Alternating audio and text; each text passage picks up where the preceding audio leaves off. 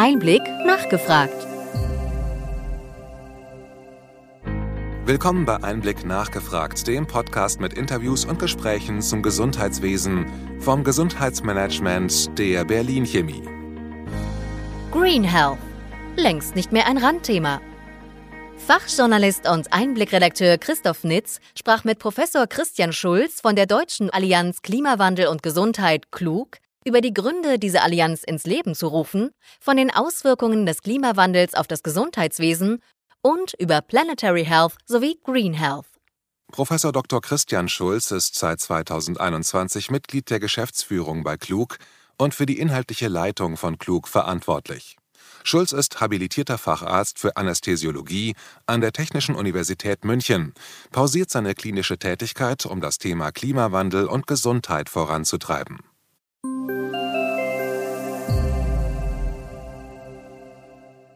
Guten Morgen, Herr Professor Dr. Schulz. Ich freue mich, dass Sie Zeit für den Einblick Podcast finden. Ich würde mit Ihnen über Green Healthcare sprechen und natürlich auch über die Maßnahmen zum Hitzeaktionstag. Lassen Sie uns mit dem Hitzeaktionstag anfangen. Was hat da Ihre Allianz Klimawandel und Gesundheit angestrebt und welche Bündnisse hatten Sie da?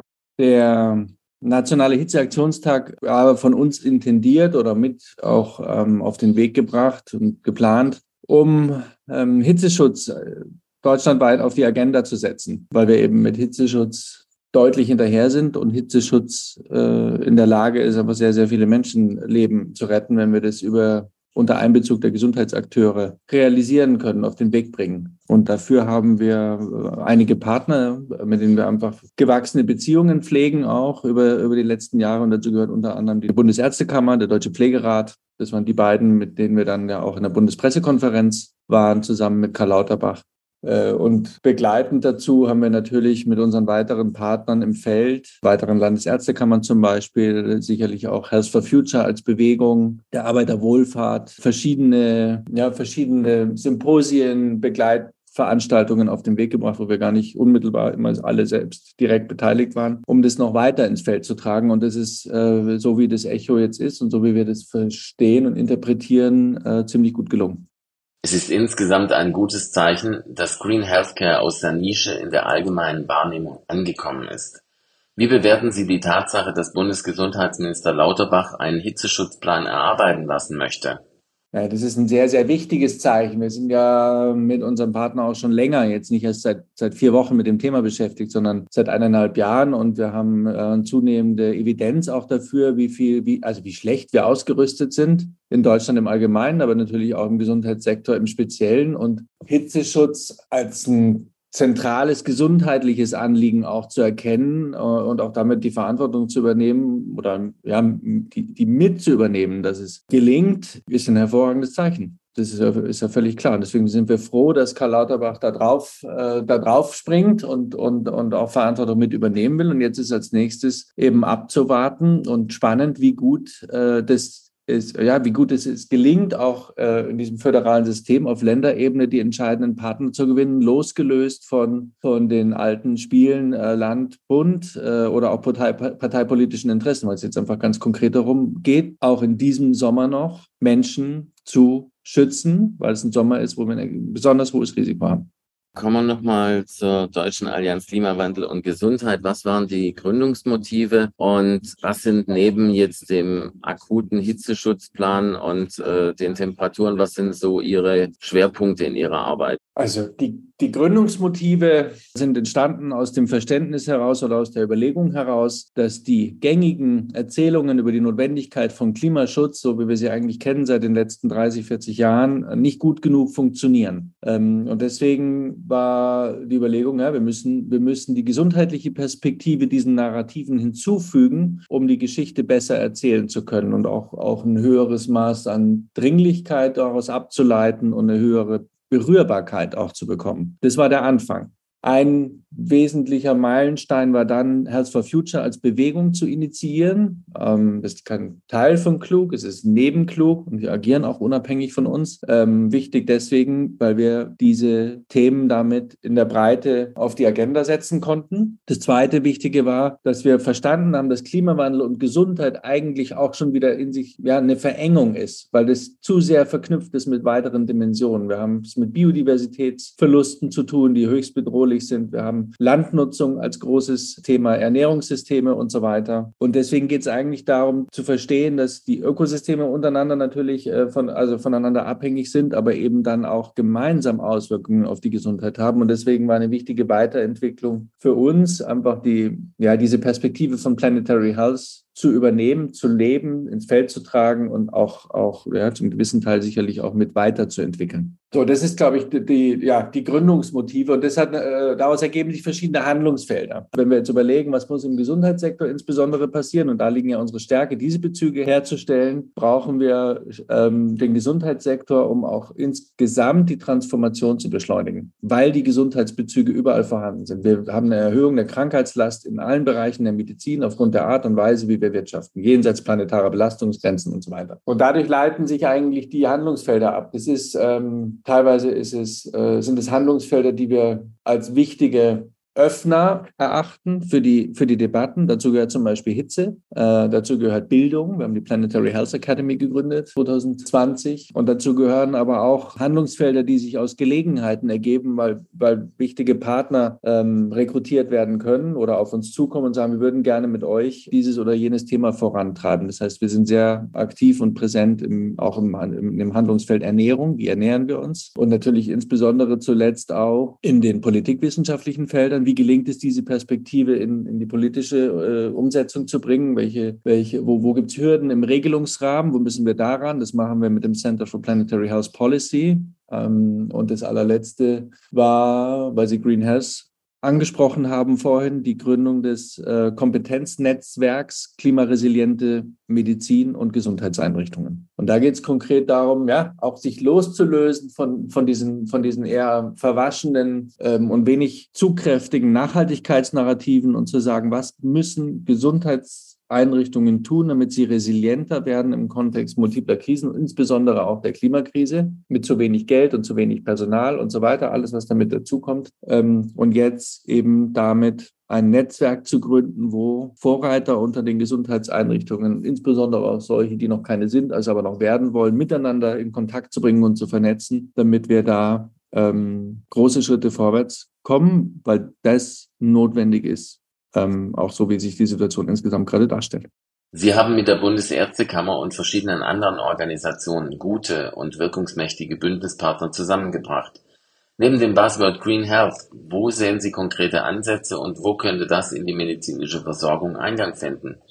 Es wird ja jetzt immer klarer oder ist klar, braucht man, gar, man gar nicht mehr viel diskutieren, dass wir aufgrund dieser zum Beispiel globalen Stoffwechselkreisläufe, CO2, Wasser, Phosphor und weiter Ressourcen, Medizin nicht losgelöst machen können von, den, von, den, von der globalen oder planetaren Perspektive. Das heißt, die, die, die Medizin, die wir machen, die ist im Einzelfall hochwertig und qualitativ hochwertig und Hinten dran haben wir einen hohen Ressourcenverbrauch, ein hohes Maß an Umweltverschmutzung, Umweltbelastung und damit gefährden wir Menschen entweder woanders in der Welt oder zukünftige Generationen, natürlich aber am Ende beides. So.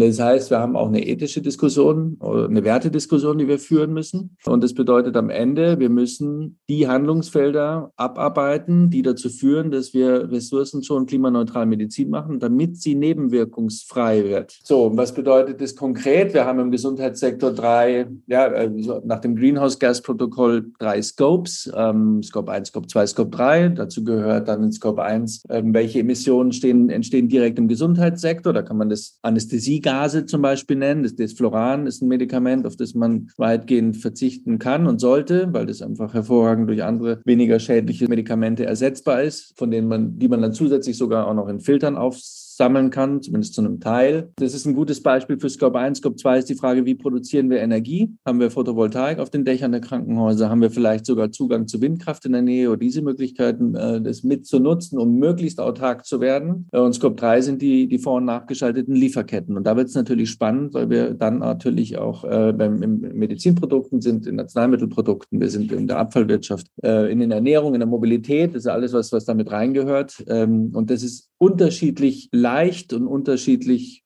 ja, gibt Low-Hanging Fruits, da kann man immer schneller Erfolge erzielen. Und es gibt andere Dinge, die sind komplizierter, weil wir die Partner dafür gewinnen müssen oder ja, und deswegen sind die Hürden größer, aber es hilft nichts. Äh, wir müssen auch daran und, und suchen nach Partnern, sind ständig auf der Suche nach Partnern, die, die das verstehen und auch in den ganz großen Kontext setzen können und daraus für sich und für gemeinsame Projekte die entsprechende Ambitioniertheit ableiten. Sie hatten es schon angesprochen, Herr Professor Schulz. Sie haben eine Arbeitsgruppe Saubere Luft, die unterschiedliche Akzente auch in der politischen Willensbildung setzen möchte. Warum ist Ihnen das als klug wichtig und welche Fortschritte konnten Sie in diesem Themenfeld erzielen? Warum ist es wichtig? Ähm, also wir sterben in jedem, also wir haben acht Milliarden Menschen auf der Welt. Jedes Jahr sterben 50 bis 60 Millionen davon, weil sie halt sterben, weil, weil sie sterben müssen.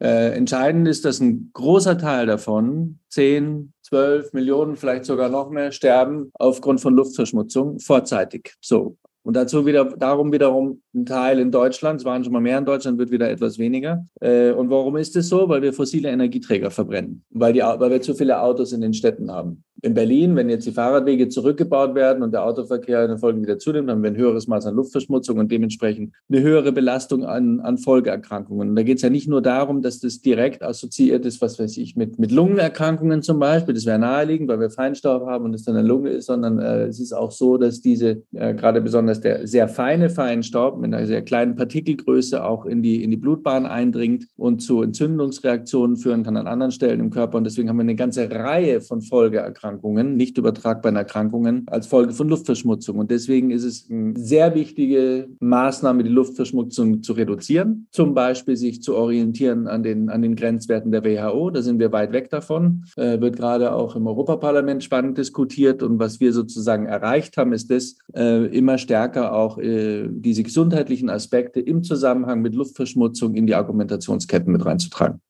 Insgesamt ist es gut, dass der Stellenwert von Green Healthcare und die Awareness für Klimaschutz als wichtig auch im Gesundheitswesen vorankommen. Im Bereich der Ausbildung, wie sind hier die Fortschritte konkret? Wie ist das Thema in den Curricula der Hochschulen und Fachhochschulen angekommen und wie können Sie dort Bündnispartner gewinnen?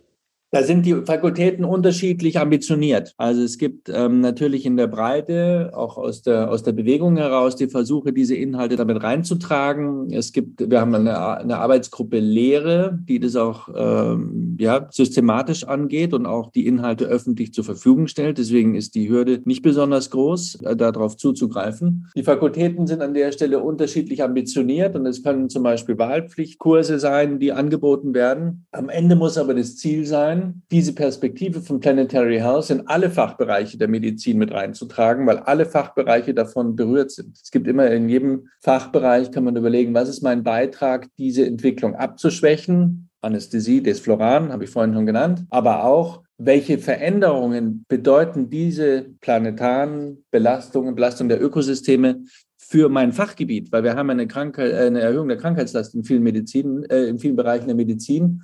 Ähm, was bedeutet es für, die, für, für, für den Gesundheitssektor insgesamt? Sind wir resilient aufgestellt? Welches Interesse hat öffentliche Gesundheit? Auch äh, bei der Frage, wie, wie, wie verteilen wir das Geld im Gesundheitssektor und wo legen wir unseren Schwerpunkt? Ähm, und dann nicht zuletzt daraus abzuleiten, dass so wie es jetzt gewesen ist, werden wir es nicht weitermachen, weil wir ganz anders arbeiten werden müssen, unter schlechteren Rahmenbedingungen, mit weniger Personal eventuell in einer überalternden Gesellschaft. Und dann weitet sich der Blick, weil eigentlich man zu dem Schluss kommt, wir müssen auch nochmal viel grundsätzlicher zum Beispiel über Prävention nachdenken. Und dann kann man äh, natürlich, äh, ja, dann geht es nicht darum, dass wir den Einzelnen zu Verhaltensänderungen, äh, von Verhaltensänderungen überzeugen, sondern es geht darum, dass wir die Verhältnisse ändern. Wir müssen Umweltkosten, Gesundheitskosten internalisieren um damit, äh, um auf diese Weise auch dafür zu sorgen, dass, dass die Menschen das Produkt wählen, was äh, dass das Produkt das günstigste ist, was auch das gesündeste ist, ganz am Ende. Und das äh, ist im Moment überhaupt nicht so, sondern das gelingt immer mehr in den letzten 50 Jahren, insbesondere in den transnational agierenden Aktiengesellschaften, in bestimmten Industriesektoren Kosten zu externalisieren. Dazu gehört die fossile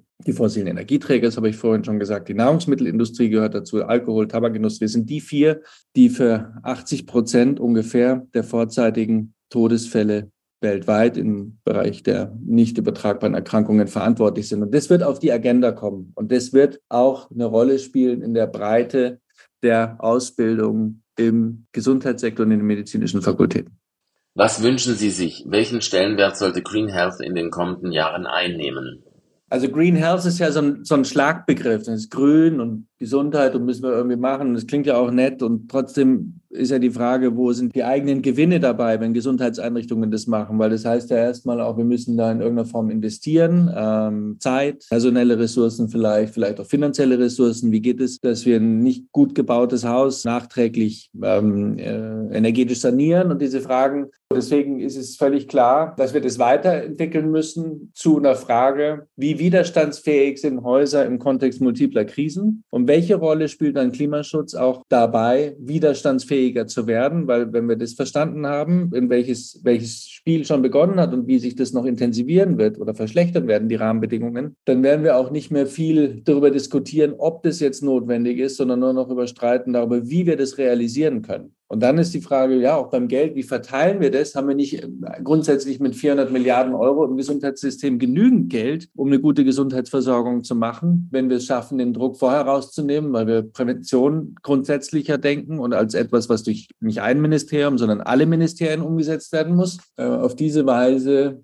ähm, kriegt Green Health eine andere Verankerung im Gesundheitssektor und wird, wird auch ein, ja, wird nicht mehr verhandelbar sein. Und dann spielt die entscheidende Rolle, wie wir das Geld verteilen und insbesondere natürlich auch in der Diskussion mit den, mit den, mit den Ländern als Investoren, mit, die die Investitionsmittel bereitstellen müssen, aber letztendlich auch mit dem Bund, der eine übergeordnete koordinierende Rolle hat, wie wir dort dafür sorgen, dass die notwendigen Mittel für auch kurzfristige Investitionen, die notwendig sind, sich aber hinten raus natürlich total rechnen, geschaffen werden. Herr Professor Dr. Schulz, herzlichen Dank für das Gespräch. Ich wünsche Ihnen persönlich und klug als Organisation alles Gute. Vielen Dank für die Gelegenheit.